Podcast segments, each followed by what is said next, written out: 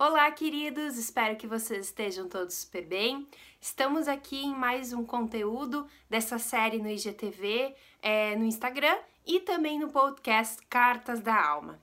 Esse é o último episódio sobre essa série de rituais matinais que eu tô trazendo e nós já falamos sobre diversas coisas. Já falamos sobre meditações, afirmações positivas, sobre diário de emoções e também falamos sobre a lista de gratidão.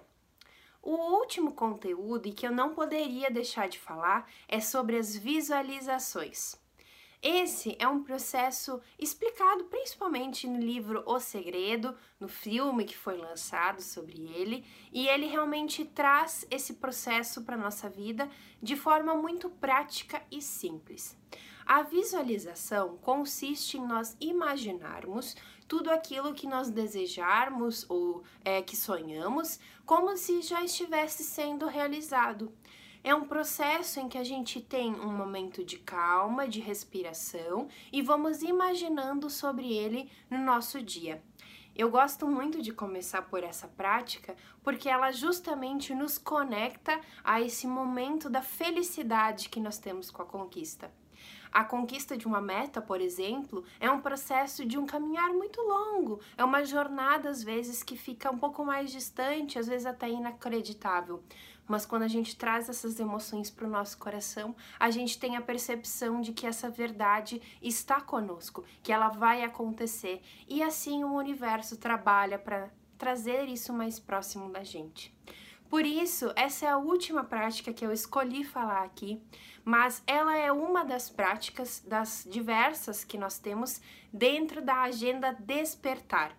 Essa é uma ferramenta que eu lancei há pouco tempo e que auxilia todo mundo que quer fazer esse momento de conexão no seu dia, seja de manhã, né, como é a sugestão do despertar, ou pode ser à noite, durante o dia, o momento que você quiser.